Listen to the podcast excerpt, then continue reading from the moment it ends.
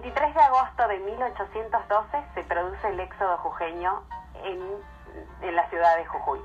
Todo arranca en marzo de 1812, el gobierno de ese momento le ordena a Belgrano hacerse cargo del ejército del norte. Belgrano, como buen militar y muy respetuoso de las autoridades, se va al norte de la Argentina, específicamente a Jujuy, y se encuentra con un ejército totalmente empobrecido, no tenían ropa. De los 1.500 soldados que tenían en ese momento, 500 estaban heridos o enfermos, no les pagaban el sueldo por meses, algunos por años. Era una tropa diezmada, sin fusiles, creo que había más o menos, según lo que leí, 600 fusiles y solo 25 balas para cada uno de ellos. Así que Belgrano lo primero que hace es poner, poner en orden este ejército. A los distintos regimientos les designa tierras para que cada uno pudiera cultivar el alimento para ellos y si tenían excedentes los pudieran vender, así tenían un poco más de plata.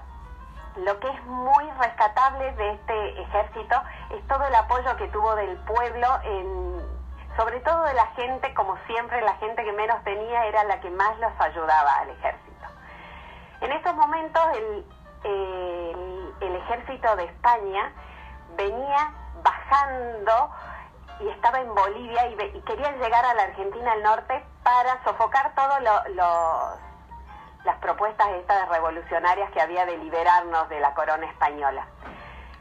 Pío Tristán estaba al mando de este ejército y había ganado la batalla de Cochabamba. Un 29 de julio de 1812 Belgrano se entera de esto y se da cuenta que con el ejército que tenía iban a perder.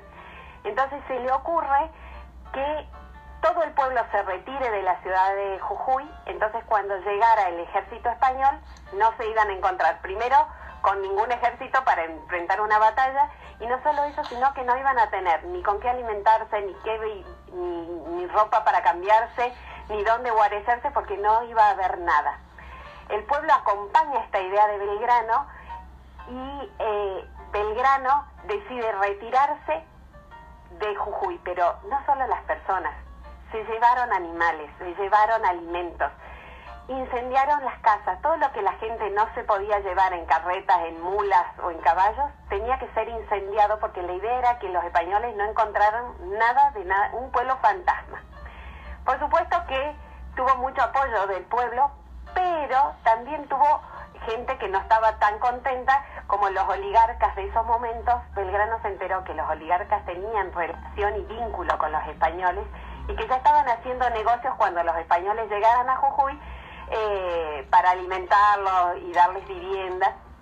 Esto no le gustó nada a Belgrano y los obligó a retirarse y si no lo hacían, los condenaba a ser fusilados por traición a la patria.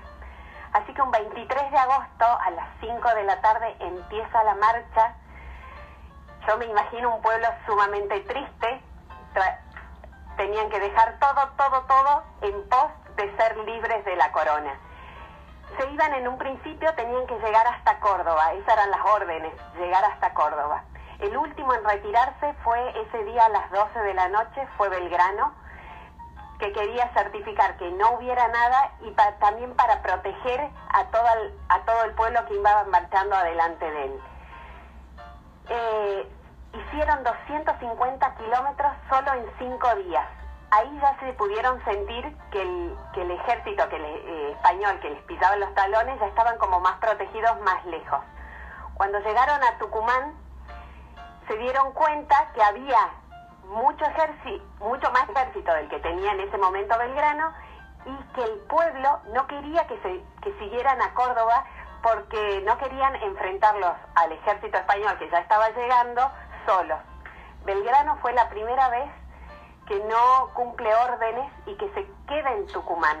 Organiza un ejército y los enfrenta a los españoles en la batalla del 24 de septiembre de 1812 y les gana a los españoles. Con lo poco que tenía Belgrano y con lo mucho que tenían los españoles, gana esa batalla y decide no, no seguir bajando a Córdoba, sino enfrentarlos de nuevo a los españoles que habían huido para el norte en Salta se da la batalla del 20 de febrero en Salta, vuelve a ganar la Belgrano y en ese momento se retira completamente el ejército español y queda el norte de la Argentina liberada de la corona española.